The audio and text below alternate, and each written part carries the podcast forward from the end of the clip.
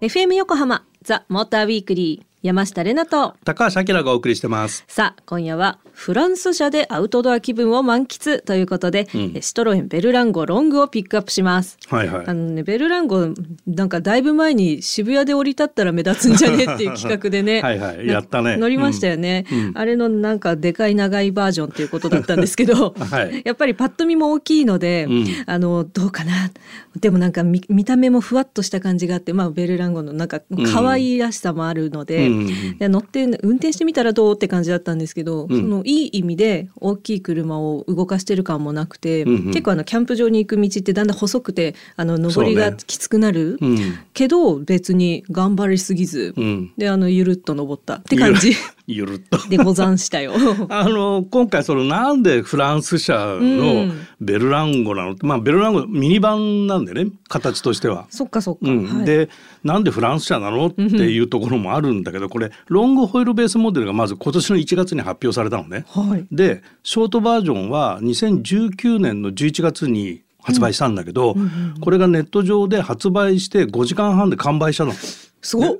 すごい大人気で 注目度が高い車だったのね。そう。そうでそれのロングバージョンが出たっていうことで、うんうんうん。ほいだらほいだら。ほいだらちょっとこの車でやってみますかっていうことで、はいあのフランス車を選んだのね。でこれもちろんフランスでもベストセラーな MPV まあシトロエンでは MAV って言ってんだけどマルチアクティビティビークルっていう意味なんだけど、まああの MPV なわけよ。うんうんうん。でどうなのよっていうところなんだけど、全長がね4.77結構 長い。あの、はいショートボディに対して、はい。えー、365ミリ、まあ、36センチ。お。6.5センチ。長いんでもう結構長いよねって。で幅も広くて1850あるのね、あきらさん横寝れるわ。はい。で高さが1870おーでホイールベースがそのショートに対して190ミリプラスになって2975と。長い長い。そうそういうサイズになっててで、このショートボディの方はね、えー車中泊用のキットっていうのをシトロエン純正で用意してたりするのよ。ええ知らない。あとねサーフブランドでリップカールっていうのがあるんだけど、はいそのリップカールとコラボしたサーファー仕様みたいなのもあったりしてだあ。かららもうこうアウトドア大得意ですって言ってる車でもあるのね。そう。うん知らんかった。でこのロングは3列シートでうん232っていうレイアウトになってて、はい3列目が大人3人がちゃんと座れるようにシートがセパレートしてたりとかね確かに。3列目は、えー、と2人仕様なんだけど、これがあのシートが外れたりする。だから多人数で乗らない時は、ねええー膨大な荷室ができて、うんえー何でも詰めますっていうようなところすごっ。でシトロエンの最大の特徴はブランドコンセプトにね極上の乗り心地っていうのを歌っていて。フランスっぽい。うんうん だからあのキャンプ場に行く時のあの道をずっと走ってる時も 乗り心地結構良かったでしょ？よかったよかった。ぬるっとしてた。ぬる。はい。それでまあ見事無事についたと。着いたというわけですよ。はい。はい、そういうね、そんなね、シトロエンベルランゴロングで、んえっ、と伊勢原市にあるクアハウス山小屋というキャンプ場に行ってまいりました。なんかもうアウトドア気分っていうよりかはもうなんかザ外って感じで、ザ外ザ外って何？なんだ。わかんないけど、うんとにかく自然がいっぱいでベルランゴロングがぴったりな場所でした。はい。今私たちは新東名伊勢原大山インターから15分ほど伊勢原市日向にあるクアハウス山小屋にやってきました。すごいね。こう自然がいっぱいでいいよね。ねえ。皆さん聞け聞けるかな？この川の流れる音ねすごくあの風が気持ちよくて水がきれいで自然のそのままの形が残る海な 海じゃない川です。なんですけれどもはいこちら、えークアハウス山小屋の柳井さんにお話を伺いたいと思います。柳井さん今日はよろしくお願いいたします。よろしくお願いいたします。あの早速なんですけれども伊勢原の大自然の中にあるこちらではどんなことが楽しめるか教えていただけますか？はい、えー、当施設はですねあのキャンプ場、えーになっておりましてもちろん一泊の、えーキャンプだったりとかバーベキュー、えーも楽しめますし、えっと、施設の中でお風呂も運営しておりますので、あのバーベキューした後とか、まあ、キャンプしてる方はねお風呂入ったりもできます。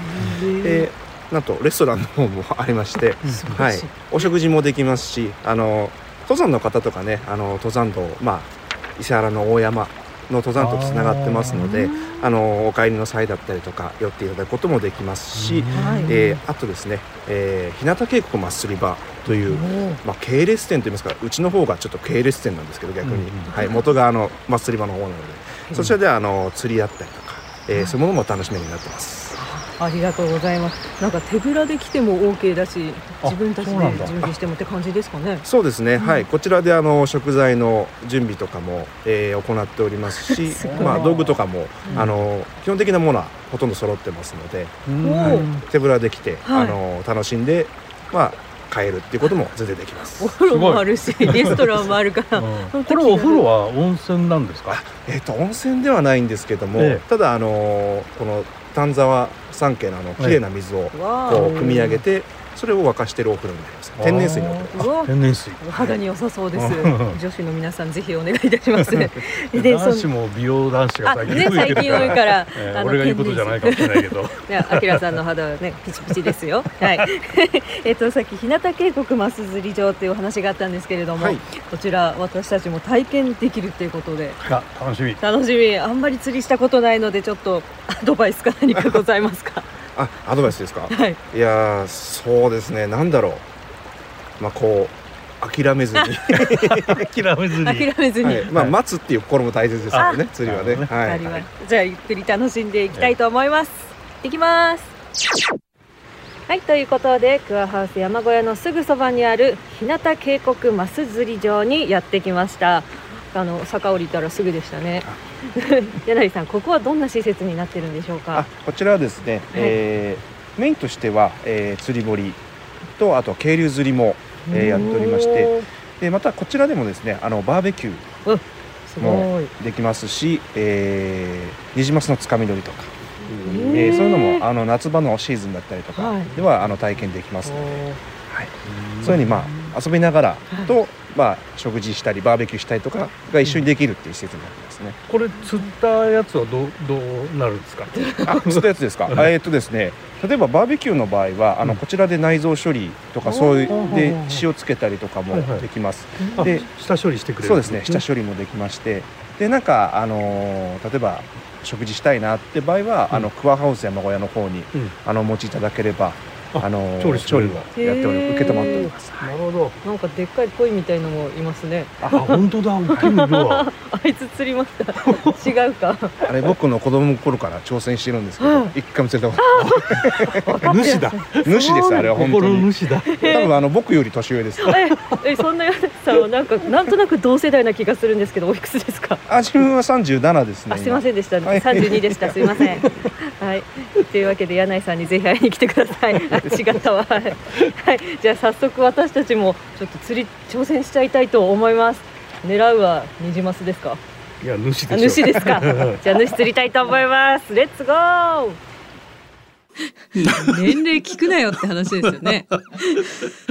あのこれなんか柳井さん頼むと何でもやってくれそうな そんな感じの人だったよね。我々の餌とかつけてくれましたもんね、うん。釣りするにあたりもうすいませんって。あでも餌はね虫とかじゃなかったからよかったんですけうん。ど、この流れでいくと、うん。釣り番組になっていきそうなんでもうちょっとねあのベルランコの話をあそう。お願いします。あのここの現場に着くまで、うん。まあ、乗り心地を体験してあそうそうそうそう。であの積載容量もはい。たくさんあるよって話なんだけど、はい。俺たちは手ぶらで行きましたってうんいうでところ。すです。何も持たないでいった。でこのベルランゴってどんな格好してるのかっていうとシトロエンの特徴のエアバンプっていうのはさボディサイドについてて、はい。なんか板チョコみたいなのうんなんかがあったでしょ。スイッチみたいな可愛そうそうそう、あれがまあ結構人気なんだけど、うんまあ、あれがついていてでフロントグリルは、まあ、シトレンのエンブレムあのダブルシェブロンって言ってるんだけど、あの山形のマークね歯車の格好して。の。そうそうそう、はいはいあのマークがついていて、うんうんうん。で両側スライドドア。そうだったそうだ。すごい使いやすいよね。両側スライドするとね。はい。でインテリアはその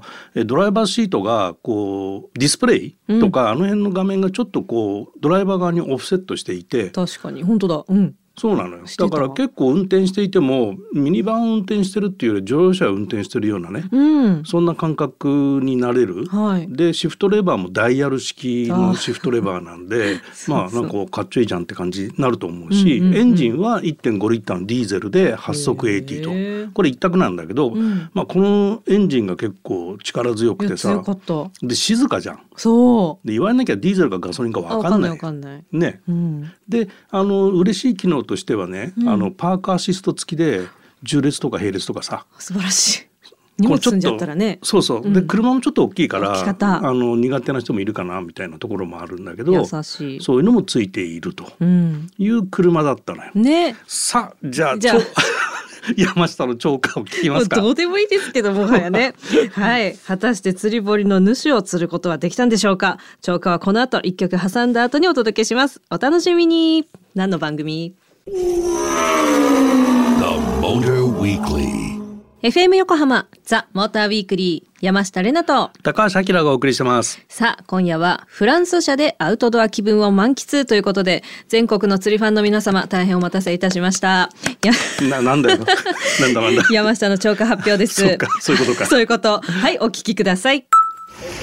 あ本当ですか。おおお下に置く。はい。あバですはいすみませんなんだこれ。あのね。こう見えてね釣れたんですよ、普通わあ釣れたとかキャーとか言うのだったらあすごいとか言うおーおー。おー先生だってすごいもうビチビチビチってしてるしあと逃げられちゃうと思って、どうしようどうしようっつったらとりあえず下に置いてくださいっつってで息がいいからもうブンブンみたいになって、うん。あわあわしてたっていうあその話ですあわだけ切り取られたんだ。可愛げのない本当に、うん連れてった甲斐がない、うんうんあのディレクターの気持ちがわかるな。なんでよ。ちょっと次はもっと可愛くやりますね。あ、はい釣れた見てって。はい。なんだっけ？何の話だ？あ、そうそう、それで、その後結局ね、4匹釣れまして、ねあの、食ってやりました。はい、こちらお聞きください。はい、先ほど、あきらさんと死闘の末に釣り上げた4匹を 調理していただきまして。死闘しましたね。はい。先ほどまでねピチピチ泳いでた人たちが今美味しそうな料理になってるんですけれども、えーまずニジマスのお刺身そして唐揚げ素揚げそして塩焼きえー3品にして調理していただきました釣ったのは4匹ですじゃあ食べていきたいんですけど、どれからいってみますかあきらさんねお刺身って珍しいよね。そうそう食べたことないな、こちらね写真あのツイッターとかで見ていただければお分かりになるかと思うんですけどすっごい綺麗な半透明な身で美味しそうはい。行ってみましょう行ってみましょう。いただきまいただすきます。うんうん美味しい。めちゃうま白身魚のなんだ、うんタイとかそれよりもちょっとあっさりしてるけど、ソニーにとっても似ている。でなんだろう。もうちょっとなんか淡白無味なのかなって思ったら意外と、うん。甘いね。うん、味がします身自体に味がするから美味しい、ちょっとごめんなさい。もう一個だけ食べて次の方に行っていきますね。どんだけ美味しかったのよって、うん。はい。美味しかった。うん。それよりも厨房の音が聞いて どっからかしら 喧嘩してたわけではない。大丈夫大丈夫。はい。忙しかったね、うんはい。そうそう。刺身を食べまして私は非常に痛く感動しまして。た。ね珍しいもんね。珍しかった、うん。うん。で唐揚げあうん。の素揚げって言ってましたけど、そう丸ごと揚げてあってそれもサクサクで全部骨ごといけるんちゃうみたいな、でい塩焼きはねそう。ん。塩焼きは安定のもう皆さんがよく見るうん。やつだったんですけど、あれもなんか臭みもなくて美味しくって、うん。魚って意外といけんなって思った。いや好きなんですけどね。はい。はい。そんな風に、えーといっぱい楽しみました、えー今回私たちがお邪魔した伊勢原のクアハウス山小は、詳しくはホームページをご覧ください。アウトドアシーンにぴったりなシトロエンベルランゴロング。車両本体価格は443万3000円からとなっております。はい。それではここで恒例の山下の勝手なイメージで締めさせていただきます。シトロエンベルランゴロング。アウトドア大好き。普段から自分で釣った魚をさばいてみんなに振る舞う。ガキ大将がそのまま大人になったような少し背が小さくて筋肉質でいつも頭にタオルを巻いてスキンヘッド。冬でも汗をかいているお父さんが乗っていそう。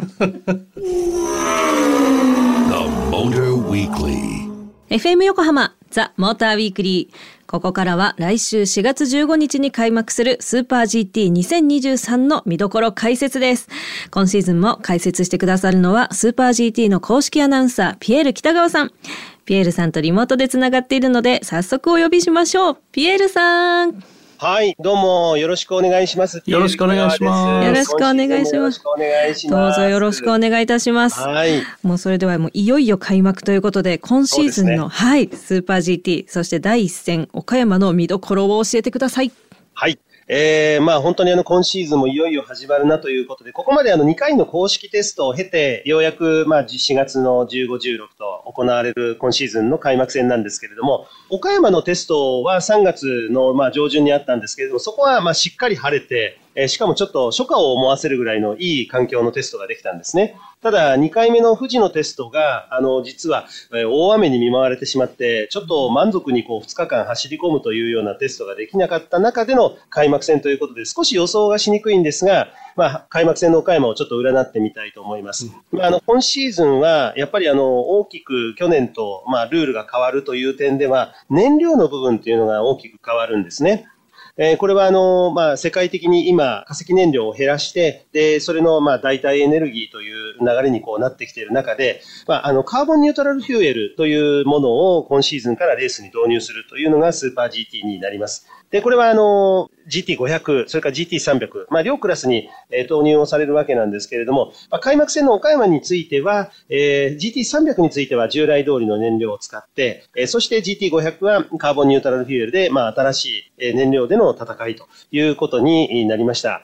まあ、これが、あの、ちょっといろいろと各メーカーをですね、悩ませているというところもちょっとあって、うんやっぱり今までの燃料とちょっと性質が違うもんですから、その調整をやっぱりエンジンってね、えーしなきゃいけない部分でのその調整力とか、それから調整した上でのどれだけのパワーを出せるかっていうところは、ちょっと今技術の皆さんがね、多分もう日にちをもう今迫ってる中で、うん。もうずっとこう悩みながら、それからあの多分、えーメーカーの方ではベンチテストっていうこうエンジンだけをテストするものがあったりするので、えーそれで最適なところを探しながらっていう今作業をまだまだ続けられてるんじゃないかなってちょっと思うんですね。なるほど、はいそうなるとちょっとあの公式テストで調子良さそうなチームとかっていうのも分からない読みづらいですね。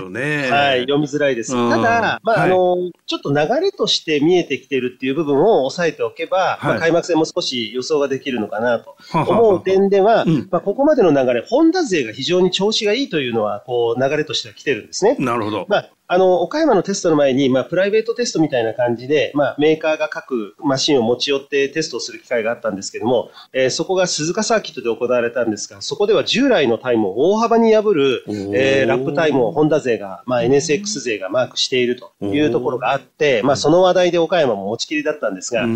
まあ、やはりあの、岡山でも今シーズン、例えば8号車と16号車、えーなんと2大体制にししてきた ARTA がですね、うんうん。まあ、あの、ドライバーもシャッフルしたんですけれども、強さを見せている。うんはいうんうん。まあ、野尻選手と大湯選手のペアと、それから福住選手と大津選手のペアになったんですが、この両方ともがちょチーうんム、調子がいいんですよね。うん両方ともがトップタイムを出せると。いうところでは、本当にホンダ勢はですね、まあ、エース級のチームをまあ2台に、しかも4人に合体させたということで、今シーズンでこの NSX が最後の戦いになる。来シーズンからは、あの、東京オートサロンで発表された車覚えてらっしゃいますか？あ、あのタイプ R ですよね、シビックの。そうです、そうです、ん。はい。シビックのタイプ R が来シーズンから GT500 に投入されるという話も出ているので、うん。まあ、最後のですね、うん。えーこの、まあ、華々しく NSX の、まあ、この引退というか、最後をですね、飾れるシーズンにしたいという思いでは、えー今のところ順調に調整ができているのかなというところがなるほど。はい、見てあの。一方のその GT300 ですけども、はいえーなんか燃料は普通のお従来のそうですねとりあえずはい。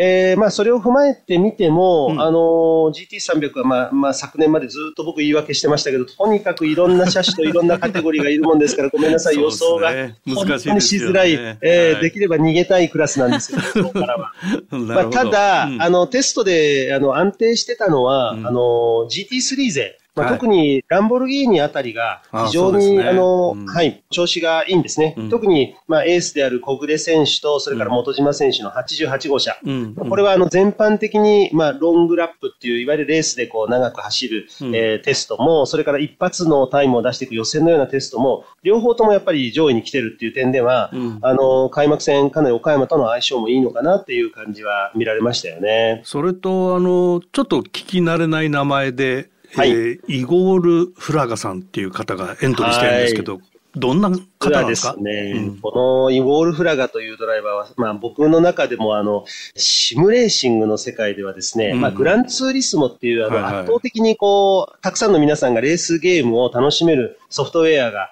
まあ、あの、プレイステーションなんかで、うん。あの、皆さんご存知の方多いと思うんですけど、それが、まあ、どんどんどんどん今、あ広がってる中で、世界大会っていうのがあるんですね。この世界大会で、まあ、この優勝というか、チャンピオンを取れる、そういったドライバーなんですね。で、まあ、この、まあ、シミュレーシングの中では本当にあの有名なこのイゴール・フラガという選手が、まあ、ついに日本のトップカテゴリーであるスーパー GT にやってきたという点では GT300 なんですけど、かなり注目を集めています。はい。で、グランツーリスモの皆さんも結構バックアップもしてますんで、うんこのあたりも含めてね、ちょっといろいろな、なんか、シミュレーシングの世界でもこのスーパー GT がいっぱい広がるんじゃないかなと、ちょっと僕は期待してますよ。あなるほどはいファンの皆さんはちょっとこのイゴール・フラガというドライバーを覚えておいた方がいいと思いますね。そうですね。ありがとうございありがとうごます。ざいます、はいすごいなゲームの世界からいよいよ現実に来るんだそうですよ。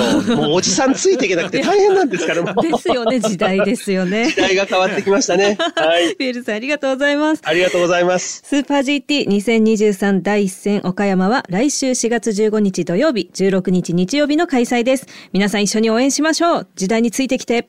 この時間は スーパー GT 公式アナウンサー、ピエール北川さんと一緒にお届けしました。ピエールさんありがとうございました。はい。今シーズンも盛り上がっていきますよ。よろしくお願いします。ありがとうございました FM 横浜ザ・モーターウィークリーエンディングのお時間となりました。今夜はシトロエンベルランゴロングでアウトドア気分を満喫。そしてピエール北川さんにスーパー GT の見どころを解説していただきました。どっぷりたっぷりでありがとうございました。番組では皆様からのメッセージをお待ちしています。4月のテーマは人生初ドライブということだったんですけど来週読みます。まだ間に合います。ぜひ。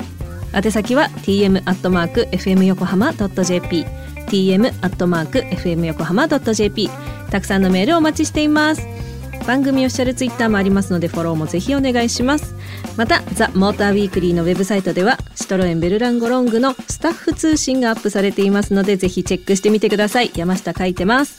ということでここまでのお相手は山下れなとモータージャーナリストの高橋明でした。また来週